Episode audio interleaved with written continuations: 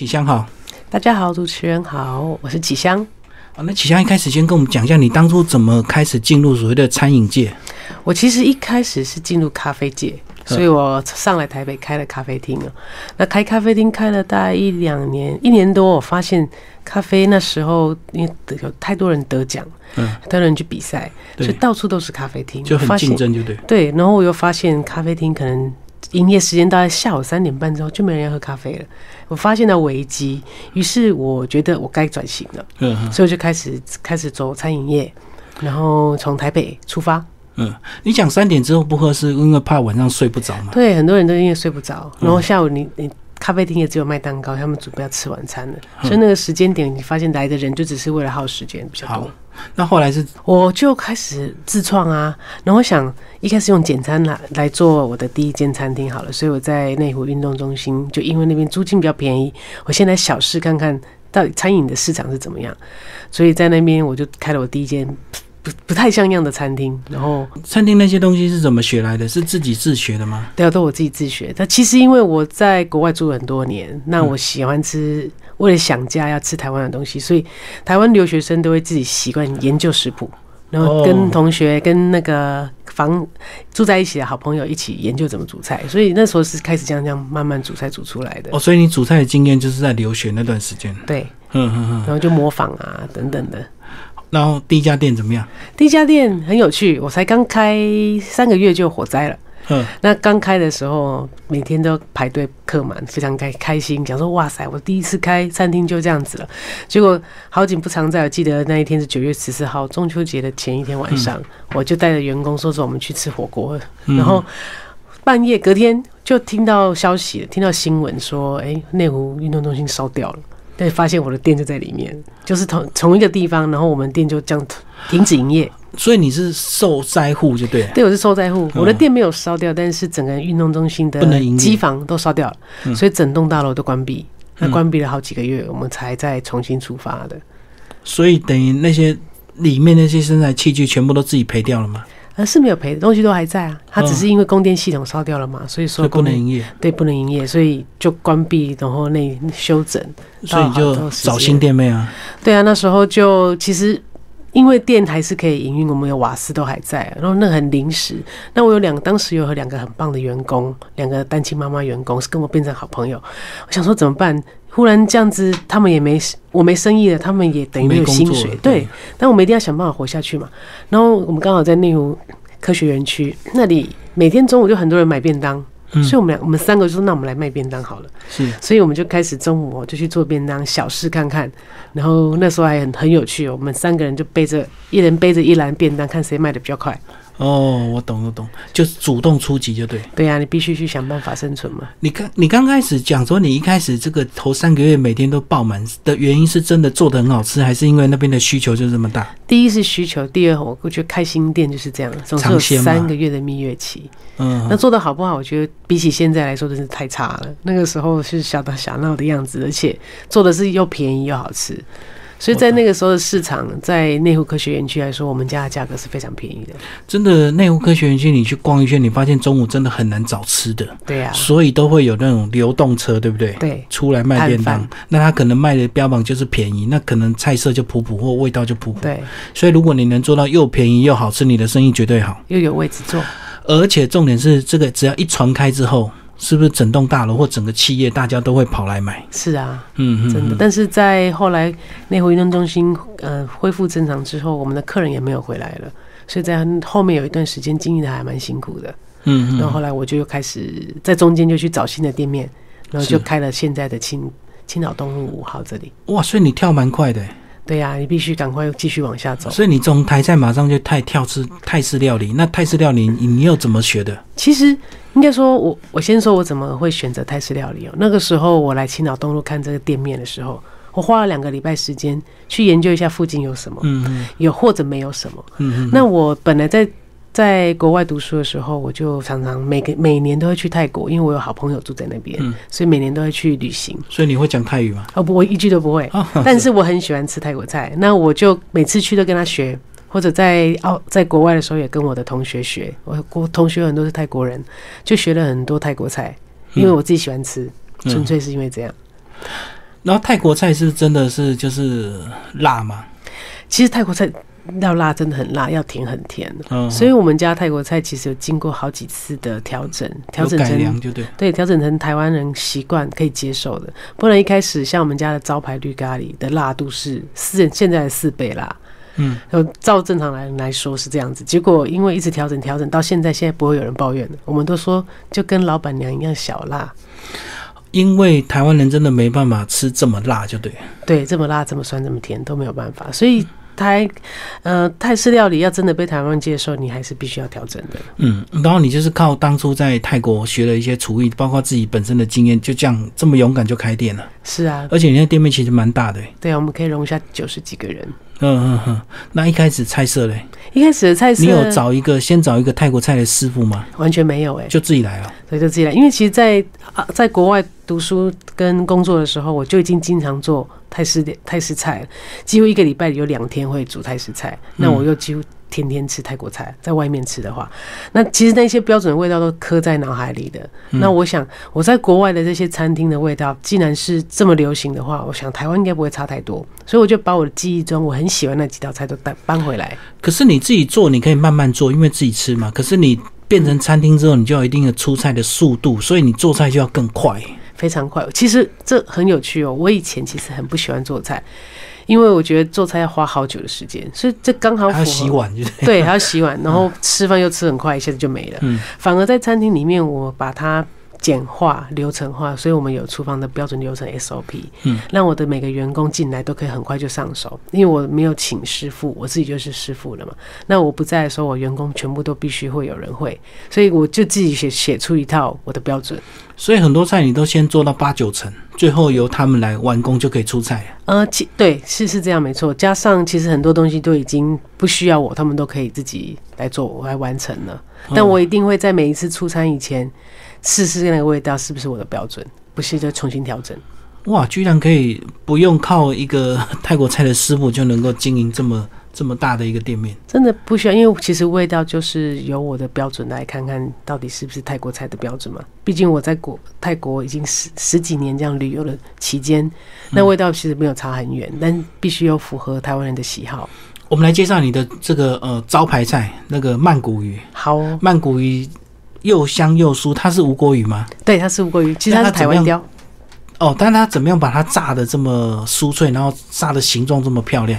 其实这一道菜呢，先介绍它，我是它是泰国。如果你没有去过泰国旅游，啊，路边很多人都会看到黑黑的鱼，其实就是这个这一道鱼的由来是它有大小不一样。那我第一次去泰国旅游的时候，我好朋友就点这道菜给我吃。那它鱼的开法，那个叫蝴蝶切，嗯，我从来没有看过说鱼怎么会这样子把它弄得很像整片都打开的。对啊对啊。就一吃，它发生那个酱，我说哇，惊为天人！怎么这么普通的炸鱼可以配上这样的酱汁，是这么的搭配？你看起来应该是很腻的东西，就不会。所以我就去每次去每次学，后回来我就来研究，到底这个鱼要怎么炸才可以在很短的时间把每个地方炸的这么的透彻。原来就是它的切法，中间还有在处理它的时候，必须在哪边有开刀啦，要多切几刀啦，所以我们在炸的时候出来是整片金黄的。所以它是先切好该切的部位，丢下去炸之后，它自然就会展开成那个形状。对，当然你要摆的时候要摆好，下去炸的时候要先把它摊开来了。哦，对，所以大家有有机会的话来吃吃看我们家的曼谷鱼。所以除了这个炸出来的形状要漂亮之外，怎么样平均炸的酥脆，对不对？每个地方都要炸到。对，当然你看那个又是功力。是啊，所以你在比较厚的地方，你不要多开几刀了；比较薄的地方，必须要不要切到断掉啊，不然它会支支离破碎，很容易。嗯嗯嗯，所以它应该送货过来之后都有标准的大小，对不对？大概什么样的大小？台湾雕。大的，嗯嗯。取最大的一斤的鱼。哦，所以那个是你们的招牌菜。那另外还有哪一些？包括你刚刚讲绿咖喱怎么调整到符合我们台湾人的口味？绿咖喱其实呃，绿咖喱是只要讲到泰式料理，绿咖喱是第一个。但绿咖喱有两种，嗯，大部分人大概吃到是水水的绿咖喱。嗯我们家是很浓稠的，对，嗯所以我们是用很浓厚的椰浆去熬煮的，每天新鲜熬煮哦，配上绿咖喱酱，然后里面还有我们自己特特调呃调配的香料在里面。那呃，在泰国绿咖喱里面，其实还本来还放猪血。我一开始也有放这些东西，但我看每次去看客人都把它挑起来，嗯，都觉得好奇怪，怎么会有这个猪血放在绿咖喱里面，所以后来我经过我问了几次客人，他们说好觉得有点恶心，怎么会有这东西出现在这里？嗯。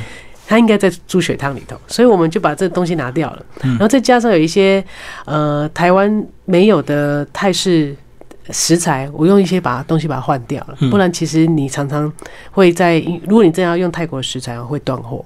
嗯。因嗯为这种供应量没有那么大，所以里面我们呃味道啦，还有里面食材都是由我自己调整过的。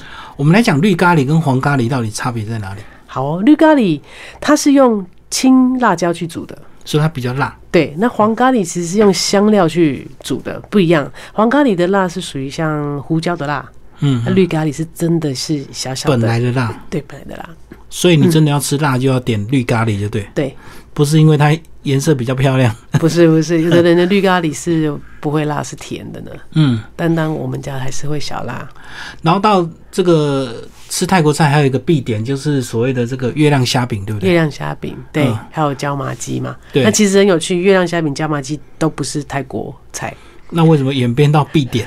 真的也很有趣。我觉得那是之前其他比较有名的餐厅把它拉出来之后，泰台湾人就以为那就是正统泰国菜啊。嗯，那其实你到泰国去是看不到这两道菜的。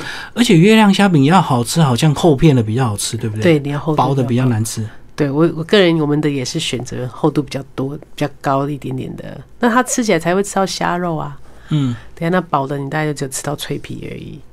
然后有个类似的是不是金钱虾饼啊？金钱虾饼它的做法就是一个圆形小小颗它是。鱼浆比较多一点，哦是这样它没有皮的，它是鱼浆比较多。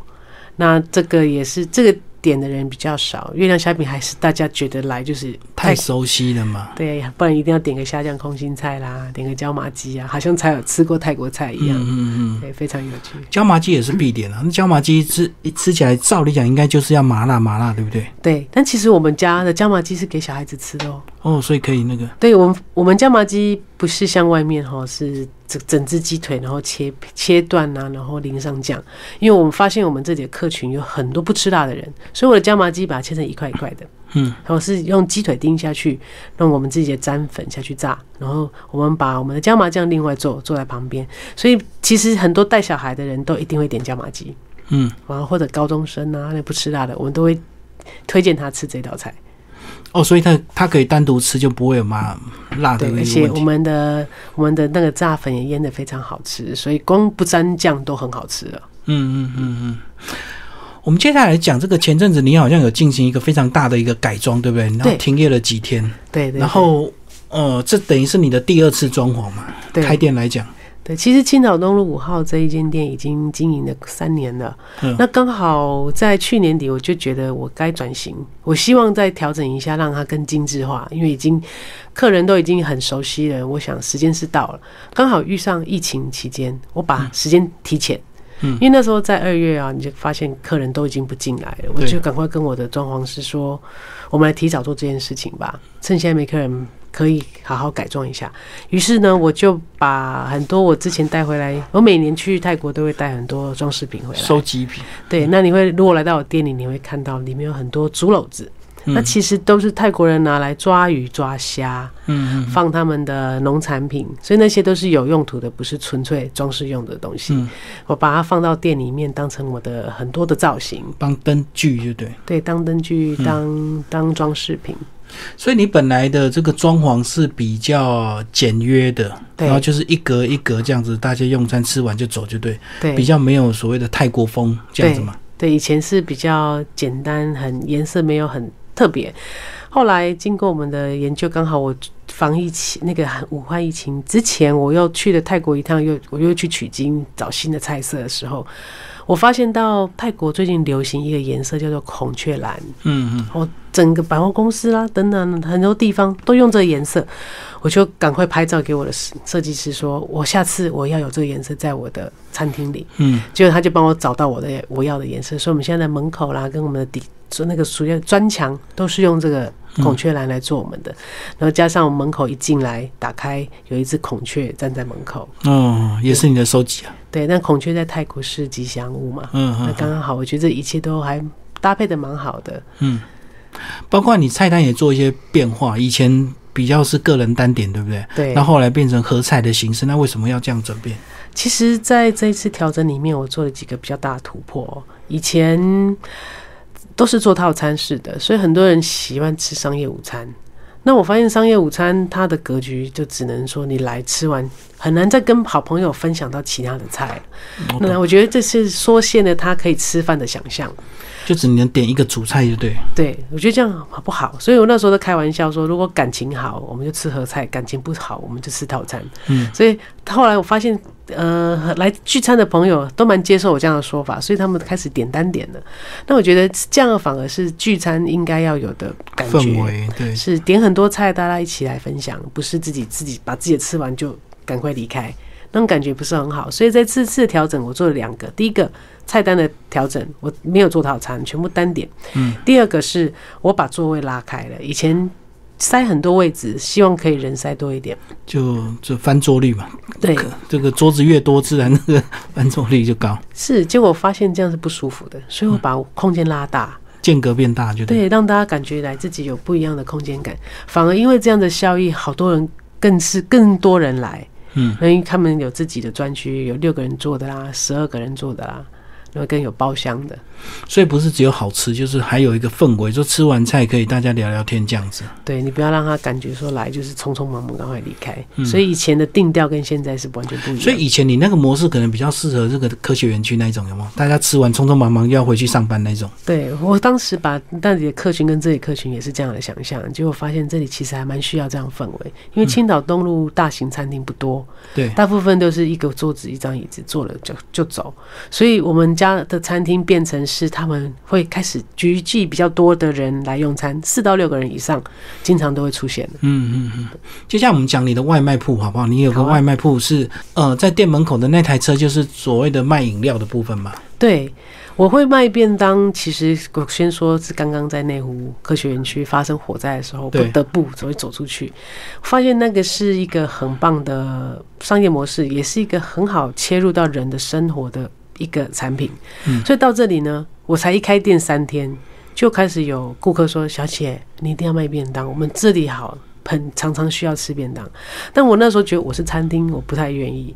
我是餐厅就餐厅，怎么把我弄成便当店呢？变质感有下降，对不对？因为单点单价比较高嘛。对，我希望我不是一个便当店。嗯，那后来实在是客人太多人这么说，太多要求，我就。试试看吧，然后一试看看，结果没想到便当店的生意就这样做到现在，而且是非常稳定，一直在持续增长的。我们的便当量是越来越大，没有变少过。那主要是不是因为价钱，然后又特色这样子吗？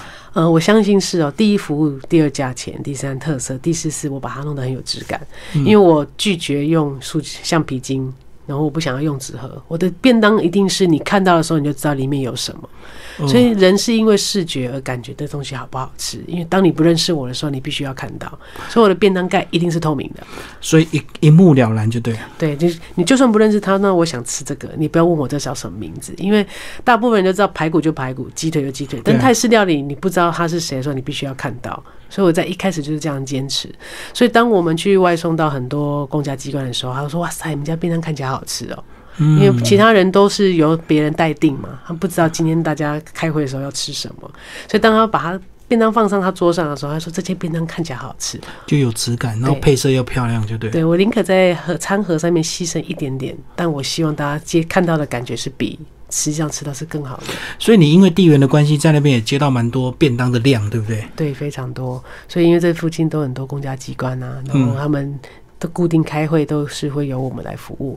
那我们也刚好六日有很多这附近的便当店不开，所以我们六日都有为其他的机关来服务。嗯，最后讲一下疫情对你们店的影响吧。这个啊，前几个月。前几个月在二月、三月的时候是最可怕，你发现内用的人都没有了，但是外带的便当，本来我们家幸好就有便当，所以它的成长率是从三成、四成、五成一直往上。最佳的，那到现在五月，其实我们发现已经客人比较回流了，对，所以我们现在内外都还是都很稳定，里面内用的客人房也是更多。嗯，可能知道之前哈，很多人不认识我们的，都是因为便当认识我们。我先吃了便当好吃，才去店里吃，就对。对，现在都回来。哎，我们那时候我接到很多定位，就说我是因为吃到人家便当，现在我来你们家吃看看。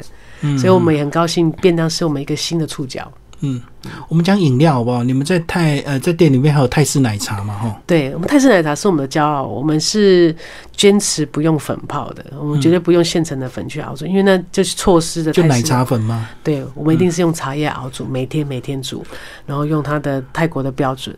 那我记得我刚做泰国泰式奶茶的时候，有几个比较有趣的事情，就客人台湾人喜欢半糖，喜欢少冰，对，台湾这是糖泰式奶茶很甜，对不对？对，泰式奶茶很甜，所以糖糖的甜度我可以接受。我说我把甜度降低，因为真的说真的，真的泰式奶茶的甜我也不能接受。所以我们其实用了大概三分之一的泰国人的量而已。嗯那台湾人现在现在喝我奶茶，大部分人都不会说太甜了，但是我还是用了呃炼乳啊等等，把它的香气都弄得很饱足，所以它的茶叶配炼乳还有配糖。的比例里面要做的非常好，泰式奶茶才会好喝。哦，炼乳有特别的香味，就对。对，炼乳是一个很重要的角色。那如果不用炼乳，有什么但很多人会用奶精或牛奶啊、便宜的成本，就对。对，那那都不好喝，都不对。嗯那、嗯，但是，但我坚持，因为这是我喜欢的味道，我就会很骄傲的说，我们家泰式奶茶是很标准的。那呃，泰式奶茶在泰国那么热哦，它一定会加很多碎冰在里面，所以我们的泰式奶茶也坚持用碎冰，不用冰块。那是口口感是不同的。那我记得我刚开始做这间店的时候，就有几个年纪比较稍长的说他要喝热的，嗯，我说好吧，就因为你你喝热的，我就帮他弄热的。然后喝了之后，他就说这不是泰式奶茶。我说对啊，泰式奶茶没有喝热的。他就说这样很难喝哎。我说嗯，所以呢，就是你就维持我原来的就好了嘛。所以在那一天之后，我在我的菜单上面加了一句话：我们的奶茶坚持不调糖、不减冰，嗯请用原汁原味，就黄金配方一定一定要照喝，就要这样喝对。。对你不要再给我调整你想要的，这样子不好喝了。因为你已经少糖，如果再减下去就，对啊味道就完全没有了嘛。对啊，那味道就不对了。嗯，对，就是嗯请喝原汁原味，就是。